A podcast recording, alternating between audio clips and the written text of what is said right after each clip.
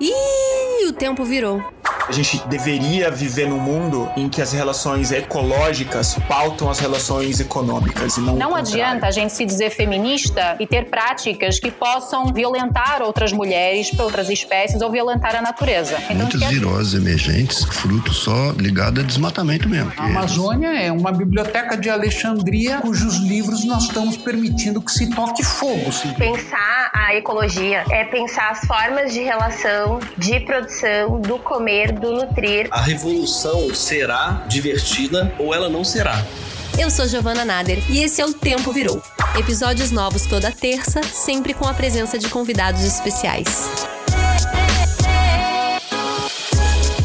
Pessoal, tudo bem? Como é que vocês estão? Espero que todo mundo bem. A gente está aqui no ar com mais uma vez O Tempo Virou e o episódio de hoje vai ser dedicado a uma categoria profissional que cumpre um papel fundamental na preservação do meio ambiente, mas que ainda sofre bastante com a falta de valorização, com as más condições de trabalho e com o preconceito e falta de reconhecimento de parte da sociedade. E eu estou me referindo aos catadores de recicláveis. Certamente quem escuta esse podcast aqui já parou para pensar sobre a quantidade de lixo que a gente gera por dia, né? Todo dia o Brasil gera 200 mil toneladas de resíduos. Desse lixo, tem lixo que não se recicla, porque se decompõe rápido, né, como os lixos orgânicos, e tem os lixos que não se decompõem. E aí que tem duas opções. Ou esse lixo vai parar nos oceanos, nos aterros, nos rios, ou esse resíduo é reciclado. No Brasil, a taxa de reciclagem ainda é baixíssima, de apenas 3% de todo resíduo reciclável, gente. 3% só se recicla nesse país. Então já deu para entender a importância da gente ampliar essa reciclagem se a gente quiser garantir algum futuro para o planeta e para a humanidade, né? Fortalecendo esse trabalho,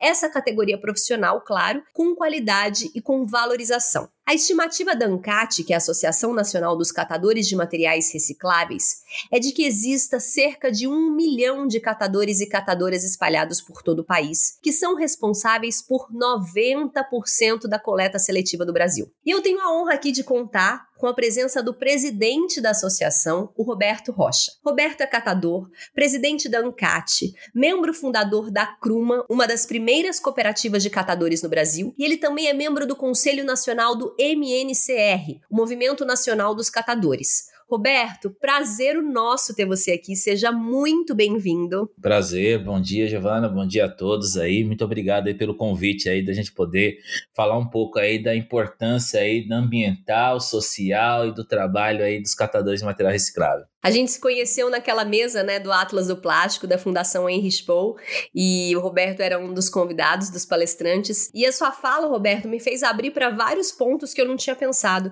E eu fiquei só pensando, então, desde então, como seria lindo um episódio inteiro dedicado ao trabalho dos catadores. E aqui a gente tá. Tô muito feliz que você tá aqui. Show de bola. Vamos lá, vamos em frente.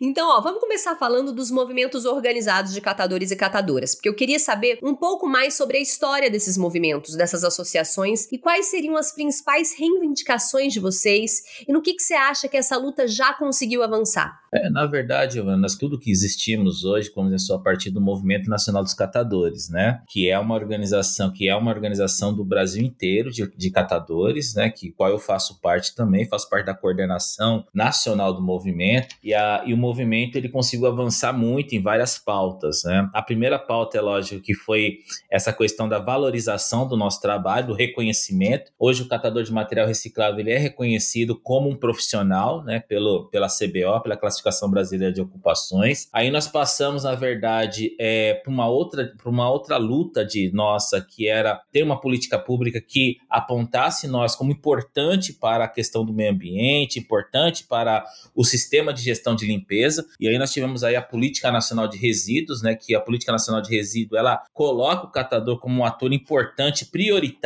no ponto de vista da, da coleta dos resíduos. E hoje, na verdade, a nossa luta de fato é ter né, poder é, estar aí dentro, dessa, dentro dessas, dessa, dessas políticas públicas municipais no ponto de vista de prestadores de serviço da coleta seletiva. Né? Somos milhares de catadores e catadoras, como você bem colocou, a estimativa tanto do Movimento Nacional dos Catadores, e a ANCAT segue a cartilha do Movimento Nacional dos Catadores, é que nós somos em torno de um milhão de catadores e responsáveis, na verdade, por todos esses materiais que deixam de ir, que não vão para o aterro sanitário, né?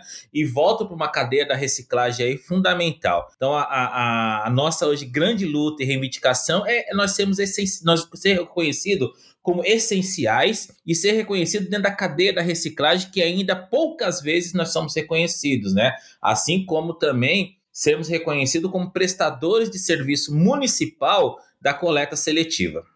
E, e aí veio a pandemia, né? E todas as suas dificuldades impostas. E o que, que mudou na vida dos catadores nesse período? A pandemia foi. É, ela teve dois aspectos, né, Giovana? É, o primeiro aspecto, na verdade, foi o mais terrível no ponto de vista de que nós tivemos que parar o nosso trabalho e, por conta, na verdade, de não sermos reconhecidos como prestadores de serviço, eu acho que isso é a grande questão, né? Nós vivemos, boa parte né, de nós catadores e catadoras vivemos, na verdade, daquilo que nós coletamos e, e comercializamos. Tem uma pequena parcela ainda, né, que a gente gente, é, que a gente quer aumentar isso, que são de catadores que, que o município paga por esse serviço. Então, em, em, eles tendo a coleta ou não, eles têm alguma coisa para sobreviver. No nosso caso, nós tivemos milhares de catadores que tiveram parar seu serviço e com isso, na verdade, nós tivemos aí um impacto diretamente aí no sustento, né, desses catadores, dessas catadoras. Então foi muito complicado. Nesse período a ANCAT, junto com o Movimento Nacional dos Catadores, junto com a Unicatadores e outros diversos atores no Brasil inteiro,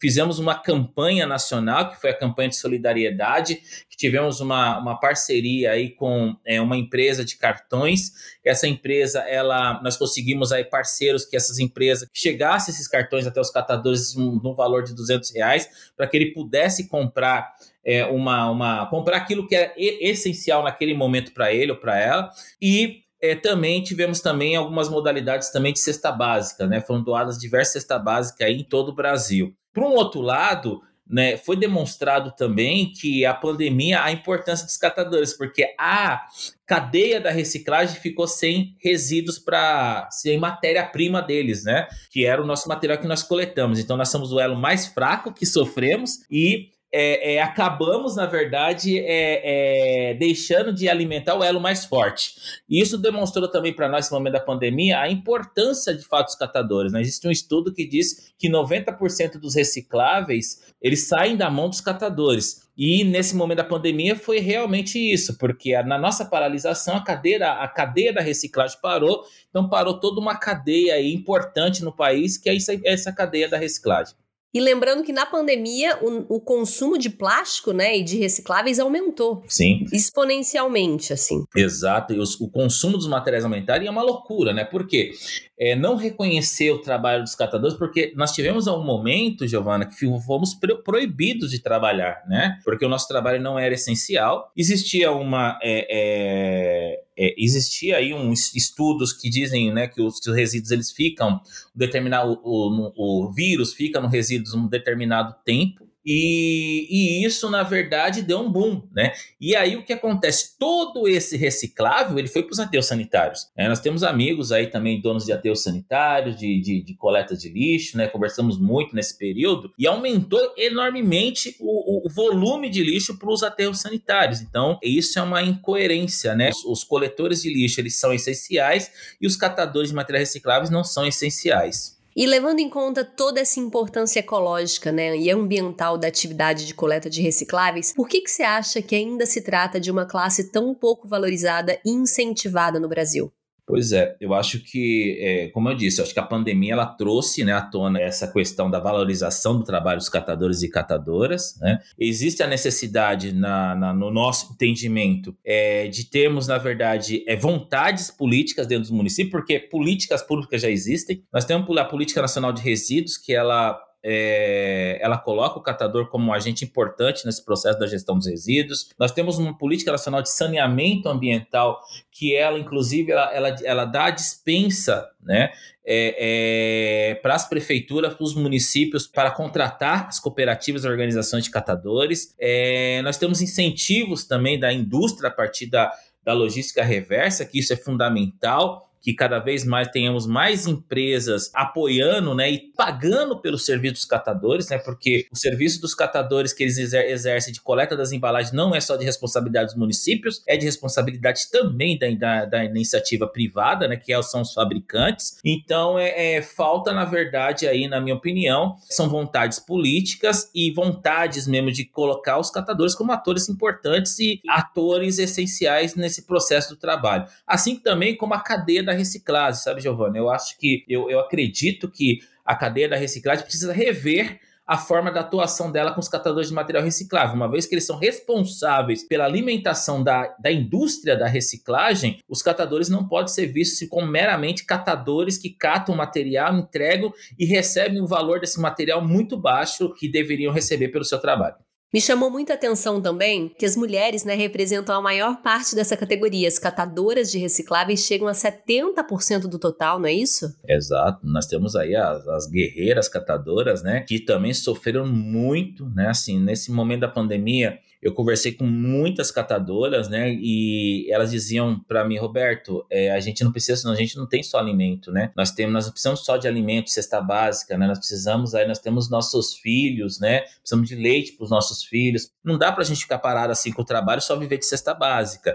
E as catadoras, na verdade, são a maioria, né? Nós temos muitas catadoras em galpões de reciclagem, muitas catadoras é, é, nas ruas também coletando material, né? isso está aumentando mais ainda agora nesse momento da pandemia, que está aumentando muito também a, a oferta né, desse, dos materiais recicláveis, por conta da diminuição de chegada do material na indústria, esses materiais aumentaram muito o preço. Então a gente vê muitas mulheres é, nas ruas também coletando esse material. Então, assim, nós temos aí um público né, de mulheres enorme é, desenvolvendo esse trabalho que também precisam e devem ter o seu reconhecimento. E aí você falou aí sobre a questão da indústria, né? Me chamou muita atenção, porque é, eu sei que você se reúne com grandes corporações sobre essa necessidade de se pensar o pós-consumo, né? Da economia circular, de como as indústrias nessa concepção de produtos, que eles tenham produtos que sejam mais viáveis à reciclagem. E acaba que é, é isso que você falou, né? Uma vez que o poder público trata ainda com total desdém essa cadeia, as indústrias são as grandes culpadas, vamos falar assim, né? Né? Muitas vezes elas colocam a culpa na gente, do tipo, ai, ah, você precisa reciclar o seu lixo. Não, mas é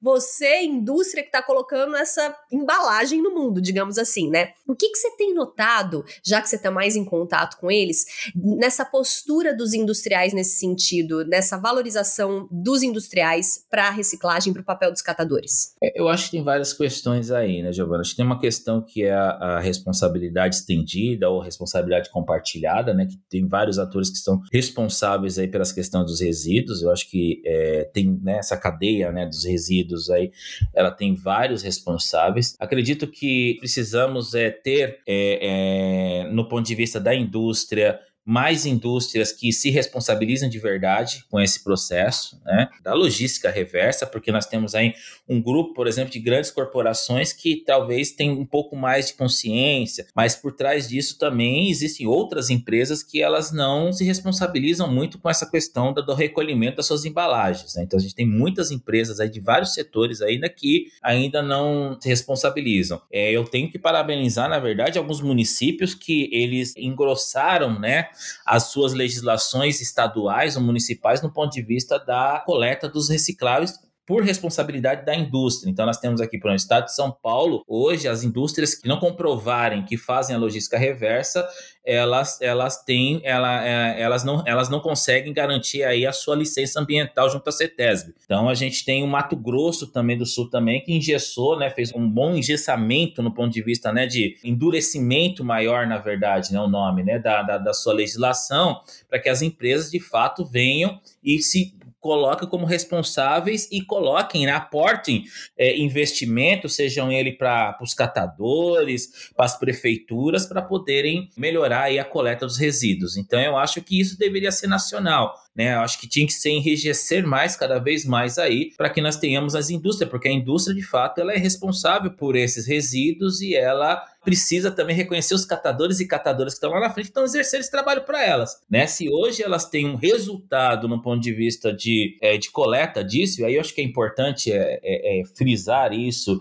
e, e e cada vez mais reforçar isso, que os catadores são, são ferramentas fundamentais que precisam ser vistos como pessoas de negócio, né? Nós não queremos aí é, que outros venham fazer pela gente ou que outros é, queiram contratar catadores para fazer isso. Nós queremos nós, catadores, fazer esse serviço que nós exercemos há mais de 80 anos a esse processo. Então, tanto a indústria quanto os municípios precisam contribuir, ajudar fortemente para é, é, para os catadores se organizarem e serem prestadores de serviço da limpeza pública municipal e também prestador de serviço da logística reversa. E eu sei que você já se reuniu até com o presidente da República para debater essa política nacional de resíduos sólidos. E que tipo de política? Você já falou um pouco, mas qual tipo de política que você acha que deveria ser implementada já para que essa reciclagem é, aconteça cada vez mais? Eu tive a oportunidade, como eu disse, né, assim como não só eu, mas como outros catadores, catadores companheiros de luta da gente aí, nós tivemos uma, nós temos uma comissão, né, de catadores e catadoras aí a nível nacional que discute políticas tanto a nível de Brasil até internacional. Nós tivemos nessa oportunidade aí de sentarmos aí com o presidente Lula na época, na, na, na, na ocasião e desenharmos, né, essa política de resíduos sólidos numa ótica com participação dos catadores. Que a política nacional de resíduos sólidos já existia, né, mais mais de 20 anos, estava sendo tramitada, mas não falava dos catadores e a gente conseguiu, através da Política Nacional de Resíduos, incorporar né, a, a, o nosso tema para dentro da política e conseguimos também fazer a luta para que ela fosse aprovada, assim como outros setores aí é, ligados às questões ambientais e ligados às questões aí dos resíduos. A nossa principal reivindicação hoje, na verdade, é a contratação das prefeituras do, do, trabalho dos catadores. É a contratação das empresas que fabricantes de embalagem ao trabalho dos catadores. Nós precisamos montar um sistema que os catadores sejam contratados para fazer esse serviço, né? Sejam eles dentro de cooperativa, sejam eles avulsos, sejam eles autônomos. Então nós temos catadores também aí que estão nas ruas, que não estão nas cooperativas,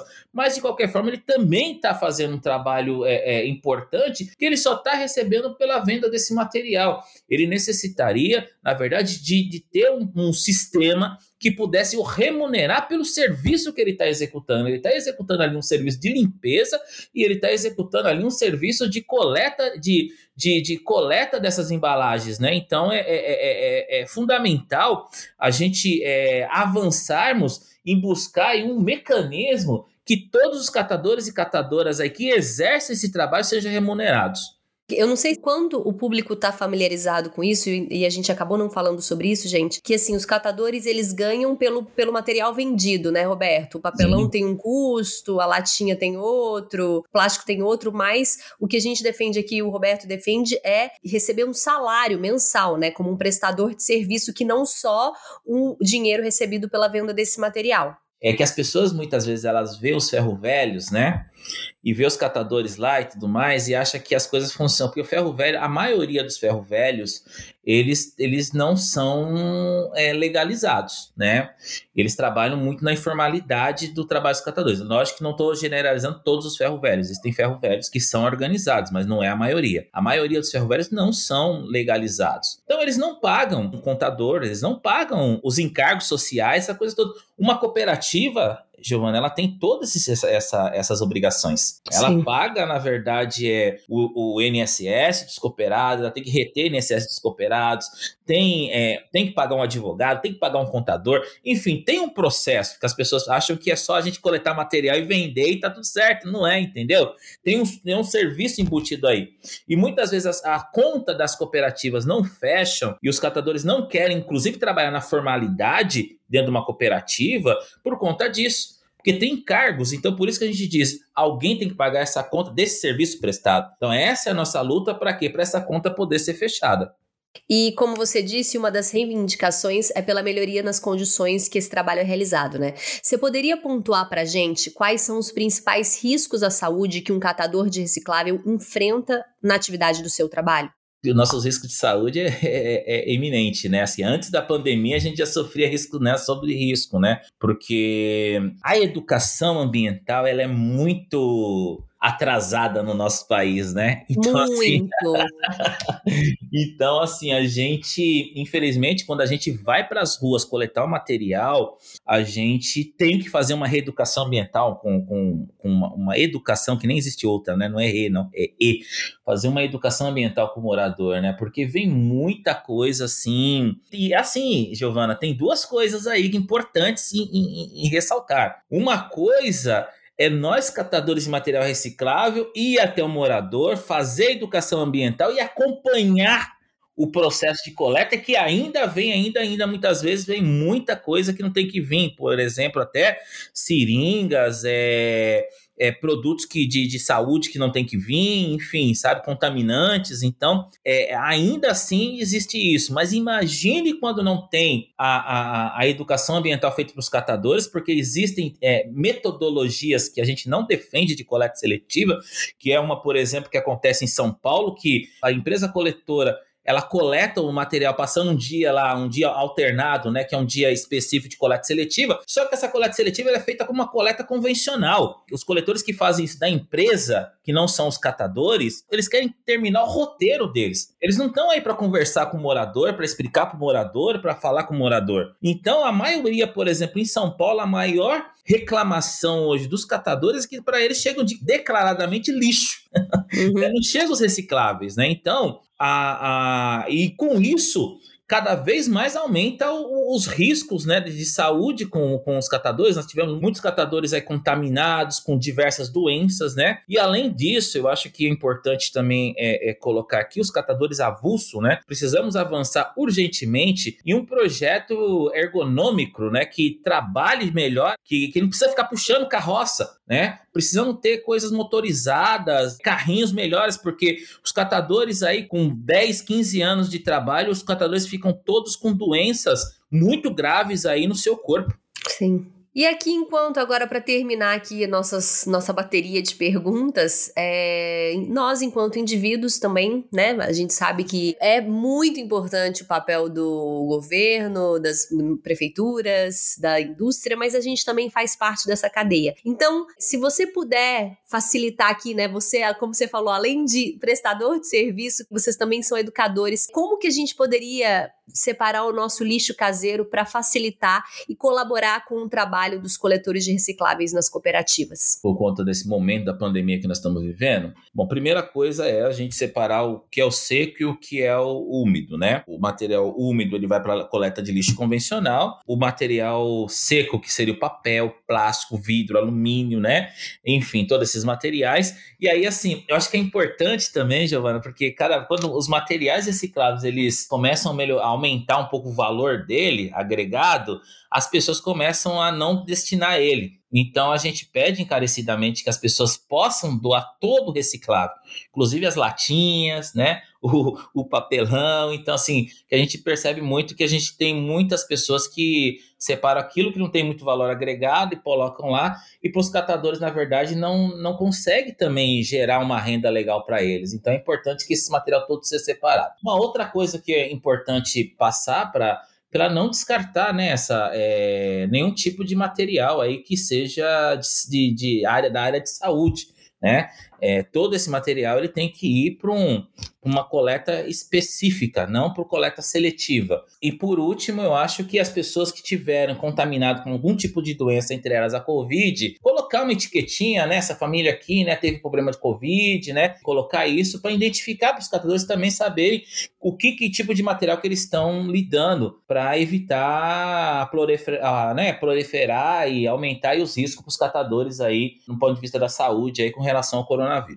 Em casa eu também, né, é importante dizer, o que tem algum resquício de comida, dar uma lavada e secar, né, deixar na secadora para que não corra o risco de, enfim, ratos e restos, né, de alimentos que pode juntar algum tipo de insetos e tal, não é isso? É aquilo que acho que tem um acúmulo maior de resíduo, né? Lavar, mas também tomar um cuidado também para não desperdiçar muita água, né? Então é importante também que né, tem um, usa um fiozinho de água, dá uma lavadinha uma, uma, uma, rapidinho, né? Ou sabe o que eu faço? Deixa na pia, deixa na pia enquanto você tá lavando o prato, aquele ali já tá, né? Aquela água já tá lavando ele ali embaixo. Exatamente, a água do reuso da louça, né? Então, assim, é importante que nós também a gente se preocupa com a questão ambiental como um todo, né? Eu sempre digo que nós, catadores de material reciclável, nós não estamos dizendo para nós termos um planeta desenfreado com a questão dos recicláveis. Eu sempre disse isso, né? Sempre, em todas as minhas palestras e tudo mais, sabe? A gente sempre luta para a questão dos três R's, a gente sempre luta pela bandeira, na verdade, das questões ambientais, pelas questões da água, né? Então é importante aí, a, nós somos em, super antenados aí ao, ao, ao tema ambiental, estamos juntos nessa luta.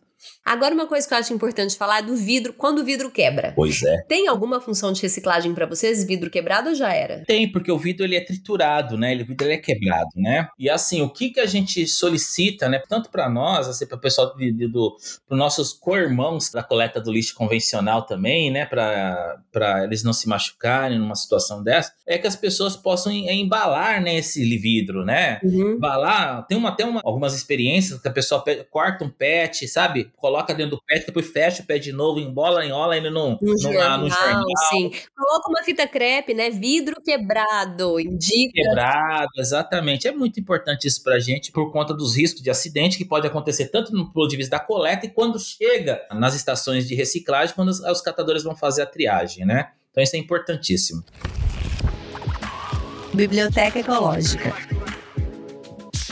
Roberto, chegamos aqui agora no nosso quadro Biblioteca Ecológica. Você tem alguma dica para dar para gente, para a gente expandir aí essa nossa consciência em relação aos resíduos e reciclagem? Eu acho que assim são duas dicas que eu queria dar para vocês. Assim, uma na verdade é que as pessoas é, não joguem máscaras, é, não coloquem máscaras, é, luvas, né? Nesse momento é muito, a gente está encontrando muito essa, esse tipo de, é, é, de material junto com material reciclável, sabe? Isso não é bom, não é legal, então a gente pede encarecidamente, não joguem luva e máscara aí no, junto com os recicláveis, por favor. E a outra que o pessoal puder, né, acesse lá nosso, nossos canais, né, que é o da do Movimento Nacional dos Catadores, do Reciclar pelo Brasil, que são os canais aí que a gente é, vai passando aí os nossos, é, os nossos trabalhos e a, os nosso dia a dia da nossa luta.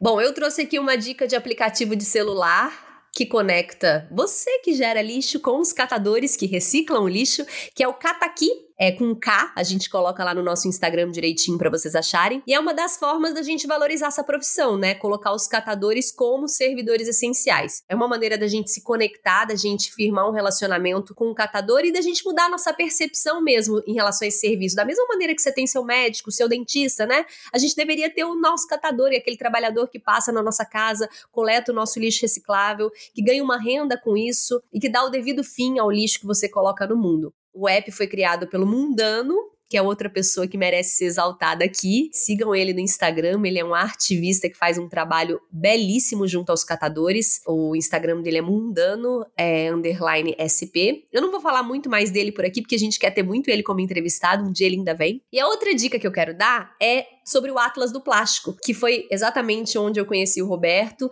É um material desenvolvido pela Fundação Heinrich Böll. Eu nunca sei se eu falo o nome da fundação certo, é uma fundação alemã que também tem um trabalho belíssimo no Brasil de consciência ambiental. E eles lançaram recentemente o Atlas do Plástico, que é um livro que está disponível em versão física ou em PDF também para você baixar gratuitamente. E ali ele fala um beabá sobre o plástico no Brasil, desde a história, como surgiu, quem é que colocou esse plástico no mundo. É lobby da indústria que vale a gente falar que existe muito lobby por trás, né? A gente vê aí ainda o Brasil engatinhando nessa questão do plástico, não à toa. A gente sabe que tem dinheiro correndo por trás. Fala também do papel dos catadores, é assim, expandiu muito a minha consciência sobre a questão do plástico e eu tenho certeza, e é uma delícia de ler, então eu tenho certeza que vai expandir a conscientização de vocês também. É isso. Roberto, muito obrigada pela sua participação. Muito feliz aqui com esse episódio. Eu acho que ele é importantíssimo, talvez um dos episódios mais importantes de consciência ambiental que a gente está trazendo aqui. Parabéns pelo seu trabalho. Que os catadores sejam cada vez mais valorizados, reconhecidos como trabalho essencial, porque vocês realmente fazem aí algo que, né, eu não sei o que seria do nosso lixo sem vocês. Valeu, eu que agradeço muito aí, porque esses canais são fundamentais para a gente, Giovana, e parabenizar o seu trabalho aí, que esse, né, esse trabalho que consegue aí chegar, na verdade, na população, chegar em todos aí, para cada vez mais conscientizar e demonstrar o trabalho nosso de catadores e catadoras aí em todo o Brasil. Muito obrigado, viu? Eu que agradeço. Gente, é isso. A gente fica por aqui. Mais um episódio no ar. Eu peço que vocês, por favor, se puderem compartilhar esse episódio, a gente precisa muito reverberar a profissão dos catadores pelo país. E é isso. Esse podcast é apresentado por mim, Giovana Nader, pesquisa e roteiro de Jordano Nader, edição Vitor Bernardes, identidade visual de Teodora do Vivier e produção de conteúdo nas redes sociais Mariana Ferrari. Até terça que vem com mais um episódio inédito de O Tempo Virou. Super beijo!